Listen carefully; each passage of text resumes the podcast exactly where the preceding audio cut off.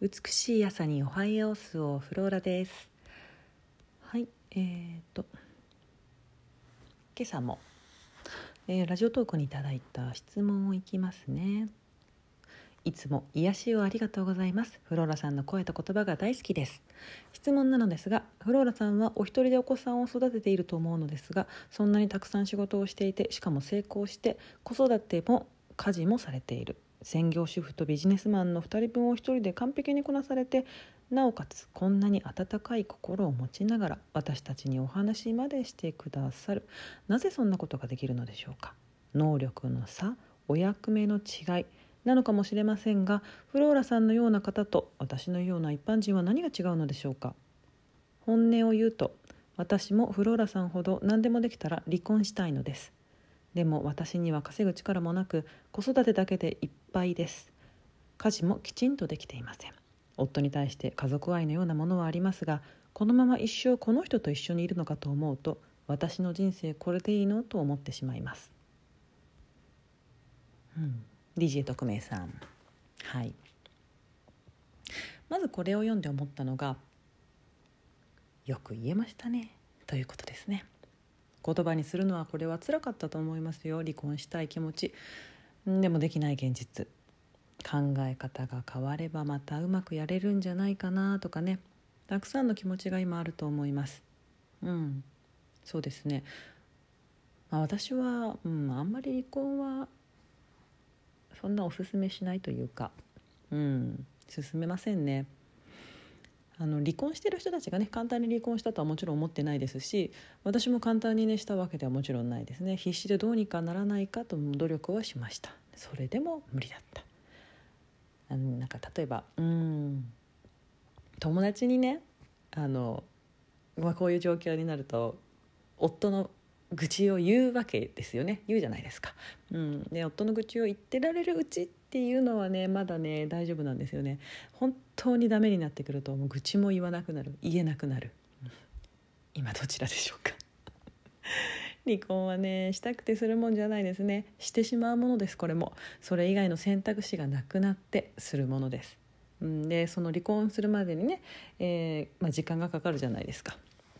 年単位でねかかったりしますけれどもその頑張る時間っていうのは全然無駄じゃないですよ。うん、だって結婚したいとまで思った運命の相手ですからねそんな人との縁が縁がねその終わる時っていうのは簡単なわけはないですよそれは。うん簡単にしてしまってはねいつまでも気持ちが残ってしまうしで子供がねいるっていうことであのまあ子供はかわいそうじゃないですからそれは全然大丈夫です。誰かのことをかわいそうだと思いたい時というのはそれはね自分がかわいそうな時ですから。はい、えーとあ一人でねうん。なんかね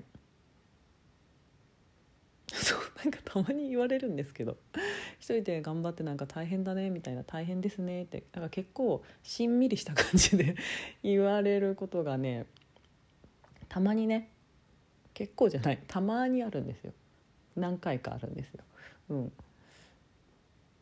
まあ、多分その人が大変なんでしょうね それ言う時って もうあそうですかと思って聞いてるんですけど、うん、あの一人でね全部するっていうのは私は全然大変ではないですね。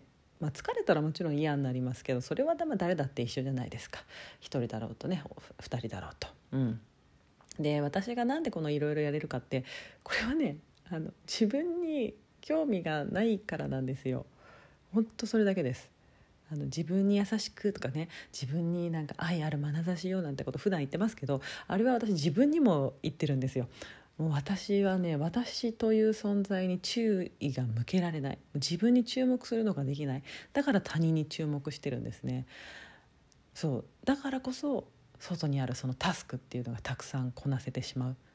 でまあこれでもね昔に比べたらもうすっごい自分に甘くなったのでうんまあ、その自分に甘くなってくるとねおかげさまでできないことっていうのがねどんどん増えて増えてくるんですけれど、うん、だからね誰かみたいにできなくていいです。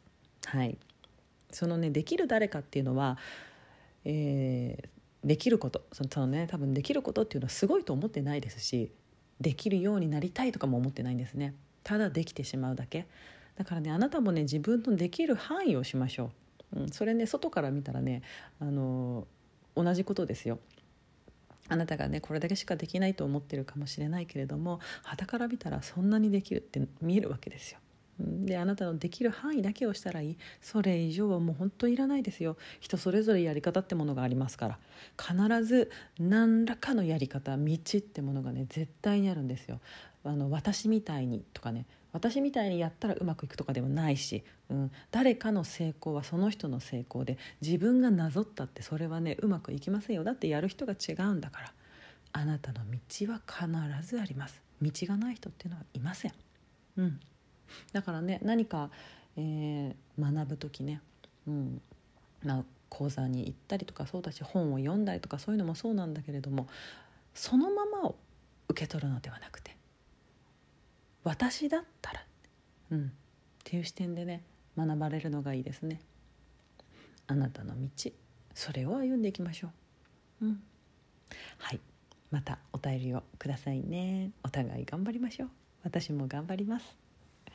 それでは皆さん今日も良い一日をお過ごしください。スオーフローラでした。ごきげんよう。